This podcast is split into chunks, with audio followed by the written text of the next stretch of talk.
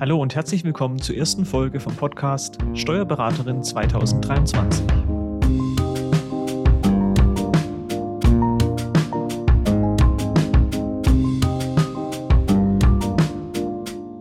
Also hallo zusammen, herzlich willkommen zum Podcast Steuerberaterin 2023. Mein Name ist Michael und bei mir ist noch die Sarah.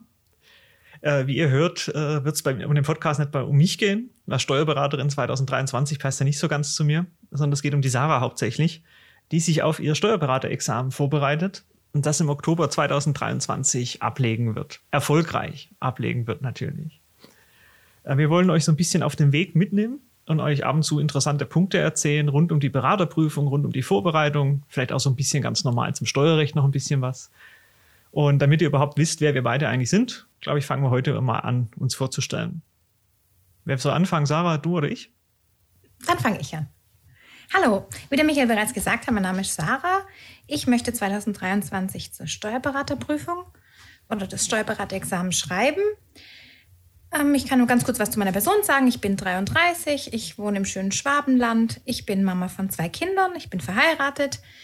Ähm, ich habe mein Weg bis hierher war nicht so ganz klassisch. Ich habe einen ganz normalen Realschulabschluss gemacht, dann habe ich eine Ausbildung gemacht bei, ähm, bei einem großen Lebensmittelhändler. Darf ich den Namen sagen? Natürlich, ist doch jetzt keine Werbung. bei Edeka. Und ähm, kam halt dann auch mit dem Bereich der Buchführung in Kontakt. Da habe ich gedacht, Mensch, das ist ja echt eine total spannende Sache. Und dann habe ich meine Ausbildung abgeschlossen. Ich war damals auch ähm, eine der besten 50 und ähm, ich hätte sehr gerne behalten werden wollen. Aber mir hat es irgendwie die Buchführung angetan. Und dann habe ich beschlossen, ich hole meine Fachhochschulreife nach. Dann habe ich die nachgeholt und dann habe ich mich nach einem Studienplatz umgesehen. Und dann habe ich gedacht, Steuern? Da geht es auch um Buchführung das könnte mir gefallen. Und ich kam auch schon während meiner Ausbildung dann nicht nur die Buchführung, sondern da kam ich auch schon mit Steuern in Kontakt. Und so habe ich mich dann in der FH Ludwigshafen eingeschrieben für das Steuer, betriebswirtschaftliche Steuerlehre und Wirtschaftsprüfung und habe dann sieben Semester studiert. Also eigentlich sind es ja sechs Regelsemester, aber ich habe während meiner Studienzeit ähm, relativ viel gearbeitet. Und ähm, wenn man dann mal anfängt, Klausuren zu schieben, dann sammeln sie sich die an. Und ähm, so musste ich dann, okay, meine Bachelor-Thesis musste ich auch noch schreiben. So habe ich dann ein Semester tatsächlich länger gebraucht. Und dann bin ich irgendwann hierher gewandert, ins schöne Schwabenland. Und dann habe ich, also ich, gleich nach dem Studium habe ich eine ganz tolle Stelle gefunden. Da bin ich auch heute noch im Steuerbüro tätig. Und ähm, dann habe ich gearbeitet und irgendwann dann wurde ich Mama. Und dann ist das Examen in eine ganz weite Ferne gerutscht. Und ähm, jetzt habe ich sogar zwei Kinder.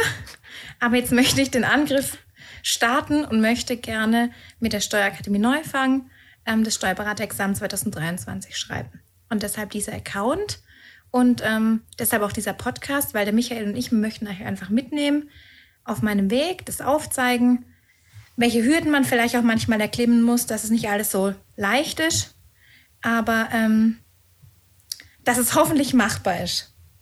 Das haben schon ganz andere gepackt, also von daher wird das machbar sein. Ich sage ja immer so schön, man soll sich irgendeinen Steuerberater als Vorbild suchen, wo man sagt, Mensch, der hat es auch gepackt, dann kriege ich es auch hin. Das ist immer so, so meine Philosophie gewesen. Das klingt gut. genau. Ja, dann vielleicht ein paar Worte zu mir. Bin auch 33, auch aus dem Schwabenland. Wie man meinem Dialekt entnimmt, auch gebürtig aus dem Schwabenland. Ähm, ich bin ein paar Jahre sozusagen, habe ich das Glück vor dir zu sein, was die Beraterexamen betrifft. Ähm, ich habe erstmal studiert nach meinem Abitur, äh, erstmal einen ganz kurzen Ausflug an die Uni gemacht, habe ein bisschen Mathe und Physik studiert. Habe dann irgendwann gemerkt, dass es nicht so ganz meins ist und bin dann umgeschwenkt, also auch nicht der völlig geradlinige Weg. Und habe dann ein duales Studium im Steuerrecht angefangen. Äh, und zwar an der Hochschule in Ludwigsburg, nicht Ludwigshafen und sozusagen diese Ausbildung, dieses duale Studium gemacht bei der Finanzverwaltung, gehobener Dienst. Bin danach beim Finanzamt hängen geblieben, war dort ziemlich genau drei Jahre in der Betriebsprüfung eingesetzt und habe aber relativ schnell gemerkt, dass ich in der Finanzverwaltung ich ganz schön finde, aber dass es auch außerhalb von der Finanzverwaltung bestimmt noch Tätigkeiten gibt, die mich interessieren. Habe dann ziemlich genau nach zwei Jahren Finanzverwaltung angefangen, mich vorzubereiten aufs Beraterexamen, habe das dann abgelegt und musste mir dann äh, quasi einen neuen Job suchen. Hatte eigentlich auch schon eine in der Kanzlei gefunden. Mit dem war ich mir auch schon größtenteils einig. So eine ganz normale mittelständische kleine Kanzlei. Und aus irgendwelchen für mich immer noch nicht ganz nachvollziehbaren Gründen hat dann irgendwann der Herr Professor Neufang, der diese Neufang-Akademie gegründet hat, äh, bei mir angerufen und hat äh, gefragt, ob ich mir mal Kalf anschauen will. Da sitzt nämlich diese Akademie. Für all diejenigen, die Kalf nicht kennen, das ist jetzt die Weltmetropole im Schwarzwald, so werde ich es jetzt mal umschreiben. Und äh, bin ja dann dorthin gegangen und er hat mich quasi gefragt, ob ich Lust hätte, eigentlich hauptamtlicher Dozent dort äh, zu sein. Das war relativ überraschend für mich, äh, weil ich überhaupt keine Ahnung hatte, erstens mal, wie er auf mich überhaupt draufgekommen ist, äh, dass ich das machen könnte. Ähm, habe aber mir gedacht, solche, es gibt ja im Leben manchmal so ein paar Chancen, die kommen nur, wahrscheinlich nur einmal. Also probieren wir es einfach mal aus.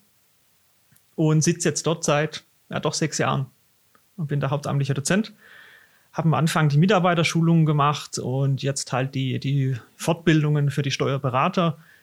Und wir haben so zwei Geschäftsbereiche. Der eine ist halt Fortbildung, ganz klassisch. Also so Mitarbeiterschulungen, Schulungen für Steuerberater, ganz normale Steuerseminare, wie man das eben so kennt vom Fortbildungsinstitut. Und daneben machen wir eben auch noch so einen ganz kleinen Lehrgang äh, Vorbereitung auf die Steuerberaterprüfung. Und in dem Bereich unterrichte ich ein bisschen was, und zwar Umsatzsteuer und Personengesellschaften hauptsächlich. Und irgendwann in Zeiten Corona haben wir angefangen, uns mal so ein bisschen zu digitalisieren. Das war mal so der Vorteil von der Corona-Krise. Irgendwann dann eines Tages kommt eine unserer Mitarbeiterinnen zu mir rüber und sagt, da gibt es einen wunderschönen Instagram-Account, nämlich Steuerberaterin 2023. Äh, die kommt auch noch aus Stuttgart oder Ludwigsburg oder so in der Ecke da in, in der Nähe.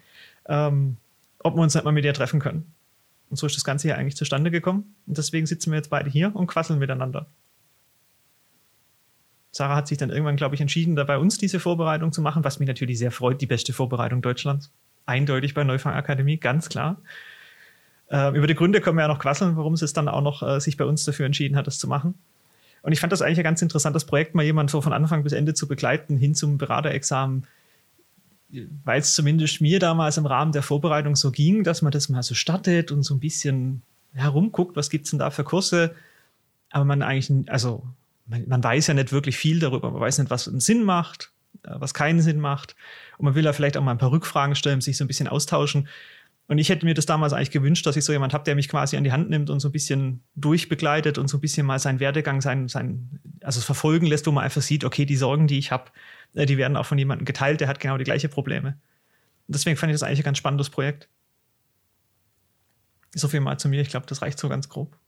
Ach so, ja, das Private, natürlich, wie konnte ich das vergessen? Ähm, verheiratet, glücklich verheiratet, so kann man es vielleicht auch noch sagen. Ähm, und ich lebe halt in der Nähe von Kalf, so, jetzt hätten wir den Werdegang durch. Jetzt wissen die Leute grundsätzlich mal, wen sie vor sich haben. Mhm. Jetzt ist die Frage, wie wir weitermachen. Ich glaube, wir sollten so ein bisschen was sagen zur Prüfung an sich. Warum hast du dich eigentlich dafür entschieden, Berater zu werden? Warum will ich Berater werden? Könnte ich ja auch sagen, es reicht jetzt das, was ich erreicht habe. Ach, sich, ja, ja, ich habe dann mich in der Elternzeit noch entschieden, meinen Bilanzbuchhalter zu machen, weil ich einfach gedacht habe, ähm, Leben lang nur Prüfungs- oder Steuerassistent, weil ich arbeite ja in einer Steuer- und Wirtschaftsprüfungsgesellschaft und ich bin noch der einzigste Assistent aktuell. Aber ich habe halt immer gesehen, so in den letzten Jahren, die Assistenten, die sind immer gekommen als Assistenten, sind kurze Zeit geblieben und sind als Berater gegangen. Und ich habe das immer so mitverfolgt. und, ähm, das wird jetzt dein Chef aber nicht gern, dass du sagst, die sind alle gegangen. Nein, das, das ist, glaube ich, normal, dass man dann vielleicht sich neu orientiert, wenn man den Berater hat. Aber ähm, ich wollte einfach, also mein Ziel war, im Studium habe ich ja den Entschluss quasi schon gefasst, dass das, dass, dass das, das Ende ist quasi nicht diese Prüfungsassistentenstelle, sondern dass ich schon einen Berater machen möchte. Und ich habe einfach zwischendrin jetzt in der Elternzeit gemerkt, mein Kopf muss irgendwie arbeiten. Und bevor ich jetzt dann quasi wieder zurückgehe an meinen Schreibtisch, weil das war ja diesen Jahr erst im, März, äh, im Mai, bin ich ja schon zurückgekommen aus der Elternzeit. Dann habe ich letztes Jahr im, im September die schriftliche Prüfung zum Bilanzbuchhalter abgelegt und dann im Dezember die mündliche. Und das habe ich erfolgreich bestanden und das hat mir dann quasi auch nochmal so ein bisschen Antrieb gegeben. Hey, das ist jetzt schon mal ein Step und den nächsten Step, der wird zwar ein viel, viel größerer, mhm. aber den schaffst du dann auch noch. So viel größer ist der auch nicht. Wenn man sich richtig darauf vorbereitet, glaube ich, geht das schon. Das ist immer so eine Horrorprüfung für viele, wo sie damit beschäftigen, weil sie irgendwie sagen, ja, so riesen Durchfallquoten. Aber wie gesagt, es haben schon ganz andere bestanden. Ja, aber die Durchfallquote, die gibt es halt tatsächlich. Ja, das ist vielleicht auch mal interessant für die Zuhörer vom, vom Podcast. Also das ist tatsächlich so, dass halt die, die Durchfallquote so roundabout bei 50 Prozent liegt. Also das ist äh, eigentlich jedes Jahr normal. Da gibt es mal Jahre, die sind ein bisschen besser, mal Jahre, die sind ein bisschen schlechter. Aber so im Großen und Ganzen ist es sicherlich eine der etwas äh, schwierigeren, anspruchsvolleren Prüfungen. Wobei es in meinen Augen eigentlich eine Fleißprüfung ist. Also je mehr ich dafür arbeite und je mehr ich äh, vor allem Klausuren schreibe, desto höher sind auch meine Chancen, das Ganze zu bestehen. Ich darf halt nicht so leichtsinnig sein und irgendwie sagen, ja, das machen wir mal kurz in fünf Wochen die Vorbereitung. Das, was im Studium vielleicht noch so für manche Prüfungen gereicht hat, dieses, äh, wie nennt man das, Bulimie lernen oder irgendwie sowas das, also kurz alles rein, reinprügeln, das wird beim Berater relativ schwierig. Also das ist tatsächlich ein Langzeitprojekt. So wie dieser Podcast, eben bis Oktober 2023 ziehen wir das ja mehr oder minder regelmäßig durch. Ähm, genauso ist ja eine Prüfungsvorbereitung so, so ein Langzeitprojekt. Ich weiß auch nicht, ob du in deiner Hochphase der Vorbereitung noch Zeit hast, einen Podcast aufzunehmen. Das müssen wir mal gucken. Bestimmt, dafür finde ich Zeit. ein bisschen Entspannung braucht man ja auch, gell? Genau. Und ein lockerer Blausch und Austausch mit dir. Genau, und, und, und, noch schöne Fragen stellen, dass ich unqualifizierte Antworten geben kann. Weil ich kann dir auch nicht mehr erzählen als irgendwelche Meinungen, die ich habe. Das ist ja das Problem. Da gibt es, glaube ich, auch kein richtig und falsch in ganz vielen Bereichen. Ja, so als Thema haben wir uns so ein bisschen überlegt, auch für die erste Folge, glaube ich, dass wir so ein bisschen mal die Voraussetzungen durchgehen. Weil die Frage ist ja zum Beispiel, warum hatte Michael eigentlich drei Jahre gewartet, bis er der Steuerberater gemacht hat? Oder warum machst du es jetzt eigentlich nicht schon im Oktober 2022, sondern halt erst im Oktober 2023? Ja, wenn man halt ein abgeschlossenes Hochschulstudium hat, also ein, ein sechssemestriges oder ein dreijähriges, ähm, dann muss man halt mindestens drei Jahre quasi berufspraktisch tätig, gew tätig gewesen sein, ähm, um dass man halt das Steuerberaterexamen ablegen darf. Und bei mir fehlt einfach noch Zeit, weil die Voraussetzung ist nicht nur, dass man praktisch tätig war, sondern dass man mindestens 16 Wochenstunden praktisch tätig war. Und das kann ich halt bisher nicht erfüllen. Und deshalb muss ich warten bis Oktober 2023. Das heißt, da gibt es diese Steuerberaterkammer, die diese ganze Prüfung organisiert. Bei denen muss man sich im Endeffekt ja natürlich anmelden. Die prüfen das auch sehr sorgsam. Und die heben dann sozusagen den Daumen hoch oder Daumen runter, ob man diese Voraussetzungen erfüllt hat oder nicht. Und das ist auch je nach Werdegang komplett unterschiedlich. Also genau, man kann, aber, man kann aber vorab schon eine Anfrage stellen mhm. gegen eine kleine Gebühr und dann wird vorab schon geprüft und die sagen dann, dann verbindlich, sogar zu welchem Zeitpunkt man quasi zur Prüfung zugelassen wird. Genau, und damit würde ich auch rechtzeitig anfangen. Also mich darüber mal so ein bisschen zu informieren. Wir haben erstaunlicherweise immer bei uns im Kurs immer mal wieder Leute sitzen, die aus irgendwelchen Gründen sich da nicht richtig informiert haben vorher. Weil das sind auch teilweise, also die Voraussetzungen sind ja komplett unterschiedlich. Bei, bei uns ist es relativ gleich, weil wir ja beides äh, Studien gemacht haben, die in sechs Semestern quasi durch sein könnten oder sieben oder sowas. Aber die, die Regelstudienzeit bei uns, bei uns beiden, ich glaube, gesetzlich steht drin unter vier Jahre. Ich glaube, das ist der, der Knackpunkt. Ähm, und wenn ich unter vier Jahre studiere und einen akademischen Abschluss habe, also irgendeinen Bachelor halt zwischenzeitlich, dann muss ich drei Jahre Berufspraxis haben. Die Juristen haben Glück. Ähm, was heißt Glück? Die müssen fünf Jahre studieren. Aber wenn die es dann erfolgreich bestanden haben, müssen die nur zwei Jahre berufspraktisch tätig sein. Und wenn ich halt irgendwas anderes mache, irgendwelche Ausbildungen, Bilanzbuchhalter, Steuerfachwirt und sowas, dann staffelt sich das. Und je nachdem, was ich da vorher gemacht habe, kann sein, ich muss nur acht Jahre oder ich muss sechs Jahre praktisch tätig sein. Wem das übrigens sehr lang vorkommt, das waren ursprünglich sogar mal zehn Jahre. Das hat sich zwischenzeitlich sogar auf diese acht Jahre verkürzt. Aber deswegen hat man auch bei der Vorbereitung zur Steuerberaterprüfung immer sehr unterschiedliche Menschen drin. Also welche, die diesen Praktikerweg gegangen sind die dann acht Jahre Berufspraxis auch schon hinter sich haben, sich dann nochmal aufraffen müssen zum Lernen. Und welche, die das relativ, ich sage mal, zielgerichtet nach dem Studium durchziehen, noch relativ jung sind und das gleich drei Jahre nach, dem, nach ihrem Studiumabschluss äh, versuchen durchzuziehen. Aber, was man auch sagen muss, der Steuerberater ist einer der wenigen Abschlüsse, die ich eigentlich jetzt mal unabhängig davon machen kann, ob ich Abitur habe oder studiert habe. Das ist im Steuerrecht somit das Höchste, was ich eigentlich werden kann. Natürlich kann man auch sich äh, andere Titel draufsatteln, wenn man will. Aber es ist eigentlich einer der wenigen Berufe, wo man, wo man durchkommt, auch ohne Abitur. Das fand ich auch immer sehr, sehr beeindruckend. Und aber wenn man später die Berater dann sieht, häufig sind gerade die Berater richtig gut, also für die Mandanten richtig gut, die eigentlich den berufspraktischen Weg gegangen sind. Das ist immer ja. das, was ich äh, schön fand. Die Erfahrung habe ich auch schon gemacht. Also wir hatten einen Berater, der hat auch diesen Praktikerweg gemacht und den habe ich quasi mehr bewundert, weil der einfach viel mehr praktische Erfahrung hatte, viel bessere praktische Lösungen, auf die ich nicht gekommen wäre, weil das kann man im Studium in Theoriewissen gar nicht vermitteln. Ja, und das ist halt das Problem so ein bisschen. Also Studium natürlich Theoriewissen, auch Beraterprüfung ist eine Theorieprüfung. Ähm, auch ja, eine schwere Prüfung, wie wir vorher gesagt haben. Auch teilweise sind die Noten auch nicht immer so, so lieb, so will ich das mal formulieren. Aber es hat an sich gar nicht so viel mit späterer Berufspraxis zu tun. Also ich kenne viele Berater, die gerade so irgendwie das Examen geschafft haben und eigentlich hervorragende Steuerberater sind. Und dann gibt es andere Kandidaten, die hervorragende Examen gemacht haben, wo ich nicht genau weiß, wie gut die als Berater sind. Wo ich mir manchmal auch die Frage stelle, wie ist die Kommunikation mit Mandant? Also ist ja auch eine Kunst, sage ich mal, dieses komplizierte Steuerrecht so zu verpacken, dass es jemand versteht, der jetzt nicht unbedingt von der Materie kommt. Was ich auch sehr spannend finde, dass ja im, im Examenszeugnis keine Note drin steht. Ja, das stimmt tatsächlich. Finde ich auch sehr spannend. Weil es gibt quasi keine guten und keine schlechten Berater, sondern du bist durch, du bist Berater.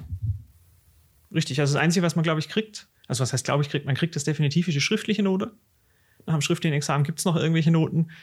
Und nach dem mündlichen ist das so wie im alten Rom, dieser Daumen hoch, Daumen runter Prinzip. Also entweder hast du die mündliche Prüfung bestanden oder du bist dann in der mündlichen Prüfung durchgefallen, wofür wir jetzt natürlich nicht ausgehen. Aber man hat wirklich am Ende keine Endnote.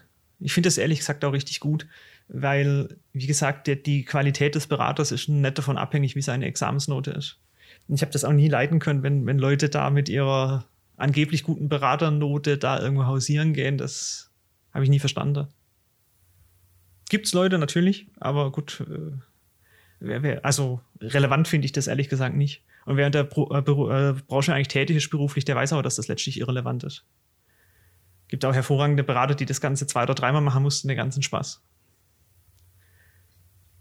Sarah nickt gerade fleißig.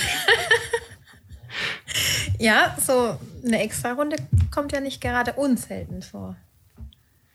Ja, gut, also offizielle Quoten weiß ich jetzt ehrlich gesagt nicht. Aber ich hätte so gesagt, wahrscheinlich so 15, 20 Prozent machen das sicherlich ein zweites oder drittes Mal. Kann man sich ja überlegen, also wenn die Hälfte jedes Jahr durchfällt, dann bedeutet das ja dementsprechend, dass da viele übrig bleiben. Wenn man dann nochmal den Mut fasst, quasi nochmal anzutreten ich weiß nicht, ob es Mut ist oder, oder der Wille, sich zu quälen. Nein, das ist eine Arbeitsprüfung. Also vielleicht gar nicht so gut, dass wir den Podcast aufnehmen, weil ich meine, ich, sonst rede ich dir das noch alles schlecht. Nein. Man muss ja im Endeffekt auch noch sagen, dass Sarah ja erst, du, du bist ja die absolut fleißigste Top-Person, weil die Vorbereitung beginnt ja auch erst im Oktober 2022. Ja. Und ich glaube, getroffen haben wir uns das erste Mal so entweder September oder Oktober 21, gell? Im Oktober. Ja. Also zwei Jahre vor der Prüfung. Also ich bin mir ziemlich sicher, wenn Aber tatsächlich kam die Laura ja. im Sommer schon auf mich zu. Ich glaube, es war im Juli. Ich weiß aber nicht, wie die dich gefunden hat. Also du musst ja dann... Weiß ich auch nicht. Nein, aber das war schon im Sommer oder so. Und dann habe ich, hab ich, dann, da habe ich mich dann ernsthaft damit beschäftigt. Ja, aber du musst ja damals schon einen Instagram-Account gehabt haben, oder? Ja, ja, den habe ich seit früher. Sie, das meine ich ja mit, da ist jemand extrem motiviert, das Ganze durchzuziehen. Ich bin extrem motiviert und ich kann es kaum erwarten, bis ich im Juni meinen ersten Lehrbrief in der Hand halte. Da kommt dann das Leichte so ein bisschen und du bist dann total enttäuscht, weil es noch einfache Themen sind. Nein. Nein. Täuscht dich wirklich, dass es losgeht? Definitiv, ja. Weil ich habe ich hab dieses Ziel so vor Augen und die Zeit vergeht mir quasi zu langsam. Nein, aber durch diese, viele aus meinem Studium, die haben einen ganz klassischen Weg, wie der Michael vorhin quasi schon erwähnt hat. Ähm, Studium, drei Jahre berufspraktisch tätig, währenddessen quasi schon sich vorbereitet, zack, Berater. Bei mir kamen halt die Kinder zuerst und deswegen, da hat es jetzt halt länger gedauert. Aber es ist ja immer, also dafür bin ich mit den Kindern dann schon durch. Genau. Ich finde es aber auch gut, dass das jemand auch, auch macht, wo sagt, okay, ich stehe mitten im Leben. Natürlich ist teilweise für, ich sage jetzt mal ledig Single keine Kinder einfacher ja, dass die Lebensbedingungen einfach unterschiedlich sind. Genau, aber das macht das heutzutage ist meine glücklichen Situation, dass sich auswählen kann, was für einen Kurs man besucht. Mhm. Da es ja tats tatsächlich viele Angebote gibt, verschiedene Kursmöglichkeiten. Und ähm, danach kann man ja sein Privatleben und Kurs, dass sich das miteinander vereinbaren lässt. Ja, das ist sicherlich ein ganz wichtiger Punkt. Und ich glaube, wir können in unserer nächsten Folge dann auch mal über das Thema unterhalten, wie du eigentlich deinen Kursanbieter ausgewählt hast. Jetzt muss ich mal zurückkommen auf das Thema vorhin, weil wir es verquasselt haben. Ähm, du hast ja dann diese verbindliche Auskunft geholt, was deine Prüfungszulassung betrifft. Noch nicht. Hattest du nicht vorhin gesagt, du hast es gemacht? Nein, ich habe gesagt, es gibt es. Ah, Nein, ich hab okay. Ich habe das noch oben liegen, aber ich kann ja eigentlich rechnen. Also. Ja, sag das nicht du. Ähm, ich dachte auch, ich kann rechnen. Also das gibt immer wieder Überraschungen, die man, die man vorher so sich nicht überlegt. Ähm, Nein, man muss schon aufpassen. Also es wird schon etliches rausgekürzt. Ja. Also, also wenn man länger, längere Zeit krank ist oder also es ist wirklich nur tatsächlich der allgemeine Jahresurlaub. Und ähm, man muss da schon genau, das ist schon alles genau gesetzlich definiert und geregelt. Ja, also ich gerade, also bei den Leuten, wo es wirklich knapp ist von der Frisch, da würde ich auch tatsächlich aufpassen. Also jetzt muss ich wieder meine Geschichte erzählen, das ist halt blöd, aber gut. Ähm, Im Endeffekt, bei mir war das tatsächlich knapp, weil ich habe am 1. Oktober quasi angefangen zu arbeiten und musste 36 Monate erfüllen, also 36 praktische Monate. Und die Prüfung findet immer Anfang Oktober statt. Das heißt, ich hatte so einen Puffer von gefühlt fünf Tagen. Das heißt, die, die ganzen Sachen müssen im Endeffekt ja, ja passen. Und das Grundproblem war, das war mir aber damals auch nicht bewusst, naja, du bist bei der Finanzverwaltung. Da machst du grundsätzlich ja schon was Steuerliches. Aber ich habe mich ja zum Betriebsprüfer ausbilden lassen, was bedeutet, man macht Schulungen. Und diese Schulungen sind teilweise EDV-Schulungen. Und ich habe überhaupt nicht realisiert, dass das ein Problem sein könnte, diese, diese dummen EDV-Schulungen, dass das vielleicht mich da rauskickt, dass ich da einzelne Wochen verliere. Ähm, und du musst jede Woche, da kannst du mir jetzt helfen, 16 Stunden, glaube ich, steuern. Ja. Und das hätte zum Beispiel ein Problem sein können, wenn ich eine EDV-Schulung gehabt hätte von, was weiß ich, Dienstag, Mittwoch, Donnerstag waren meistens die Schulungen und ich hätte freitags freigenommen. Da hätte ich die Woche verloren. Weil diese EDV-Schulung zählt eben nicht rein. Am Montag, gut, das sind acht Stunden, aber der Freitag fehlt mir, weil ich ihn freigenommen habe oder war mal, was weiß ich, ein Feiertag oder sowas. Ähm, dann hätte ich da ein richtiges Problem kriegen können. Und bei, und bei mir hat das dann gepasst, aber jemand, der mit mir studiert hat, der hat da sehr viele Rückfragen gekriegt von der Kammer hat es dann am Ende irgendwie hingekriegt. Ich weiß nicht, wie viel verhandelt er da hat und wie, wie viel Mitleid die Kammer damit hatte. Aber das war dann für mich auch relativ entspannt, weil ich im Endeffekt der Kammer im Vorfeld schon diese, diese verbindliche Auskunft beantragt hatte.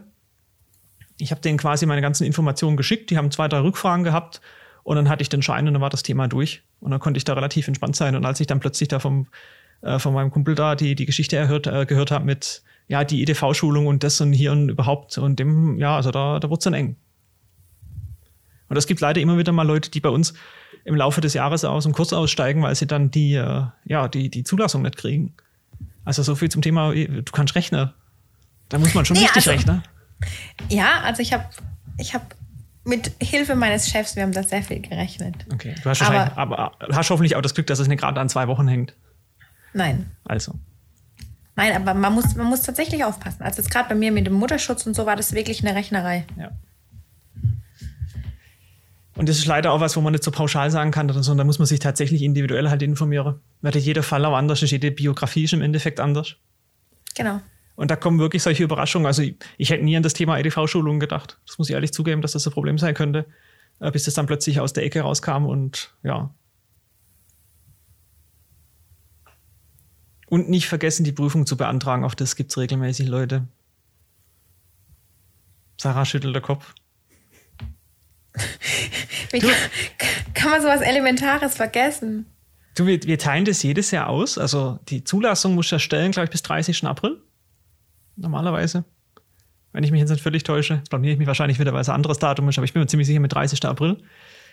Ähm, und bei uns kommt dann immer aus dem Kalender raus, ich glaube so Mitte Februar, Teilnehmer an Prüfungszulassung erinnern.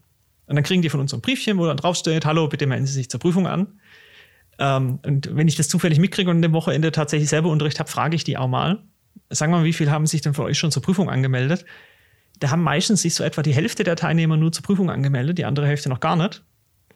Und dann frage ich so die zweite Frage, wer von euch hätte es denn vergessen, wenn man es euch jetzt nicht dran erinnert hätte? Und manchmal gibt es ehrliche, so ein, zwei Leute, die dann sagen, das war echt gut. Und ich mir dann auch denke, ja, also das, das ist halt das Schlimmste, nachher die Prüfung nicht beantragt zu haben. Ja. Oder was es auch schon mal gab, ähm, war die Situation, dass jemand vergessen hat, die Prüfungsgebühr zu überweisen. Das kann man auch sehr streng. Die muss überwiesen sein. Und das dann nachhinein zu reparieren, ist alles andere als einfach. Da ist man immer dann auf die Goodwill von der Kammer angewiesen und es sind unnötige Streitpunkte, die will man sich doch einfach nicht machen. Aber bei Sarah funktioniert das alles. Du bist äh, so top organisiert. Ich hoffe es, ja. Wir werden feststellen, ich werde dich irgendwann dann fragen, so kurz vor deiner Prüfung, und hast du dich angemeldet? Natürlich, selbstverständlich. Natürlich. Wirst du jetzt noch eine verbindliche Auskunft eigentlich machen oder nicht? Ich werde es zur Sicherheit natürlich noch machen. Also wir hatten jetzt die letzten Zeit einfach keinen, also mein Chef, wir haben das mal durchgerechnet, aber ich hatte, ich hatte echt einige Monate plus, aber ich möchte es trotzdem einfach machen, dass ich die einfach schriftlich in der Hand habe. Ja. Wahrscheinlich, ja. Also im Endeffekt, ich weiß gar nicht, was hat, kostet 100 Euro, kann das sein? Nee, ich glaube, es sind 250. Ja, die Gebühren sind teurer geworden. also ich, ich weiß es jetzt nicht genau. Ja, ich glaube, man kriegt da einen Teil unter Umständen nachher angerechnet auf diese Prüfungsgebühr. Und der, auch wenn man mal die Leute fragt, warum macht ihr das nicht, da kommt ganz häufig die Antwort mit, oh ja, die, die, was weiß ich, 200 Euro oder was, äh, die sind es mir nicht wert. Wenn man sich überlegt, wie viel Geld man im Laufe dieser Vorbereitung aus dem Fenster schmeißt, und man kommt auch, glaube ich, also ich glaube, alle kommen irgendwann an den Punkt, dass sie sagen, jetzt ist egal, was es kostet, Hauptsache, das ist vorbei. Also ich war am Anfang auch noch so richtig schwäbisch, so nach dem Motto, ja, jetzt nehmen wir der günstigste Kurs hier und der günstigste Kurs da. Du kommst relativ schnell an den Punkt, wo du sagst, das ist mir alles jetzt egal.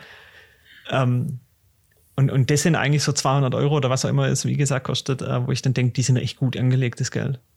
Nee, ich denke auch deswegen. Also ich habe es ich hab's, ich hab's hier liegen, aber jetzt kamen wir dieses Jahr nicht mehr dazu. Du hast ja noch. Ich wette mit dir, dass es jetzt Leute gibt, die jetzt noch gar nicht wissen, dass sie im Oktober 2023 die Prüfung schreiben werden. Für mich unvorstellbar, aber vermutlich gibt es sie ja. Ich glaube, ich wusste das aber da auch noch nicht. Also, nee, so, so früh war mir das nicht klar. Also ich, hab, ich bin 2014, habe ich mein Studium beendet und ich weiß noch, an meinem ersten Arbeitstag, da bin ich in, zur Arbeit gekommen und dann sagt mein Chef, so, jetzt hier, erster Arbeitstag und 2017 gehen Sie dann zur Steuerberaterprüfung. Das hat er am ersten Arbeitstag zu mir gesagt. Ja, jetzt halt nicht 2017, sondern 2023, aber ähm, das, da gab es nie irgendwelche Zweifel, dass ich das nicht machen werde. Ja, gut, aber bei, sind ja die Lebensbiografien immer unterschiedlich. Also ich ja. war am Anfang am Amt noch sehr glücklich, aber also ja, ich habe mir das damals schon so ganz lose überlegt gehabt. Bei mir wäre das ja dann gewesen, also ich war 2011 mit dem Studium fertig, dann wäre es quasi gewesen, so sagen wir mal Dezember 2012, da wusste ich das noch nicht. Da, da war das noch so eine, eine hypothetische Möglichkeit. Und von daher glaube ich, dass es da viele gibt, die da relativ kurzfristiger dran sind. Ja. Ja. Es gibt spontane, ich muss alles immer planen. Es gibt unterschiedliche Menschen in allen Bereichen. Genau. Ich kann dir sogar sagen, dass ich mich im Juli dazu schlussendlich entschlossen habe. Da war nämlich brutal heiß. Und ich habe mir diese ganzen Sachen schicken lassen und bin die damals durchgegangen. In den Hochsommer, da war echt warm.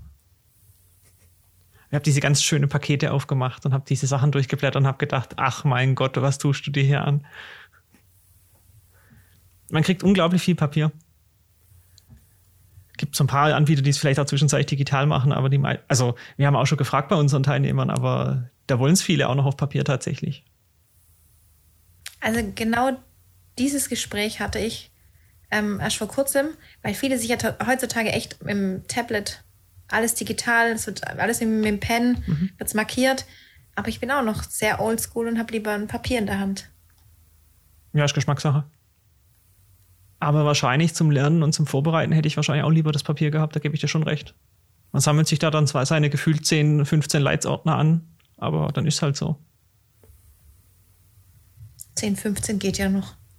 du, ich kann es dir gar nicht mehr sagen. Ich habe schon von 20, 30 gehört. Ja, ich habe das Ding aber halt auch irgendwann mal weggeschmissen, weil die veralten ja auch. Also ich habe ganz wenig noch von der Vorbereitung damals. Aber das war schon so in meinem Regal unten. Ich habe so Kleinsfach erstmal frei gehabt, wo ich gedacht habe, ja, da passen so vier, fünf Leitsordner rein. Dann hat mir irgendwann ein Kumpel gesagt, bist du wahnsinnig, fünf Ordner, das reicht dir für die ersten drei Monate habe ich gesagt, okay, ich mache Zähne frei, aber das, ja, also, das ist dann schon beeindruckend, was man am Ende dann äh, an Gewicht mit sich rumschleppt. Aber es ist ein tolles Gefühl, das irgendwann dann quasi wieder entsorgen zu können. Das glaube ich. Ja. Hast du im Regal schon Platz geschaffen? Ja, ich habe neulich die Bilanzbuchhalterunterlagen vernichtet. Das war auch ein tolles Gefühl. Wie, wie viele Leitsordner waren das? Das waren 10, 12 bestimmt. Siehst du, dann ist doch gar nicht so großartig unterschiedlich. Ja, ich bin gespannt. Ja, ja, das. Da, da muss man ins kalte Wasser springen und dann überlebt man das auch. Bei ganz vielen geht dieses Jahr ruckzuck vorbei. Die sagen dann irgendwie, ach, wir haben erst im letzten angefangen und ich hatte gar keine Freizeit. Ich habe gar nicht bemerkt, dass das äh, ganze Jahr rumgegangen ist. Von daher. Ich finde es jetzt witzig in, in nächste Woche. Also wir nehmen das ja gerade jetzt kurz vor Silvester hier auf. Und nächste Woche kommen die bei uns, äh, quasi die jetzt zwei oder drei Jahre vor dir dran sind und machen die mündliche Prüfungsvorbereitung. Bin mal gespannt, wie das bei denen abläuft. Die, diese, die haben jetzt alle schon diesen schönen Brief gekriegt, wo drin steht, sie haben bestanden. Ja, noch wissen sie ja nicht alle Bundesländer. Es gibt ja Bundesländer, die müssen noch warten. Ja, das ist auch so was extrem Fieses, dass das je nach Bundesland unterschiedlich geht. Ja. Also Baden-Württemberg, finde ich, macht das immer, ja, man kann das jetzt als, als fies bezeichnen, so kurz vor Weihnachten gibt es die Briefe. Also man schreibt im Oktober und kriegt dann kurz vor Weihnachten die, die Ergebnisse schriftlich. Und da gibt es aber tatsächlich Bundesländer, ich glaube NRW ist so eins dieser Bundesländer, die warten da bis, keine Ahnung, gefühlt Februar. Ja, Ende Januar. Ja. Wahnsinn. Und das ist schon, das ist eine unangenehme Wartezeit. Also ich fand damals im Oktober gar nicht schlimm. Da hast du halt Prüfung erledigt und bist relativ entspannt und denkst auch noch gar nicht ans Mündliche.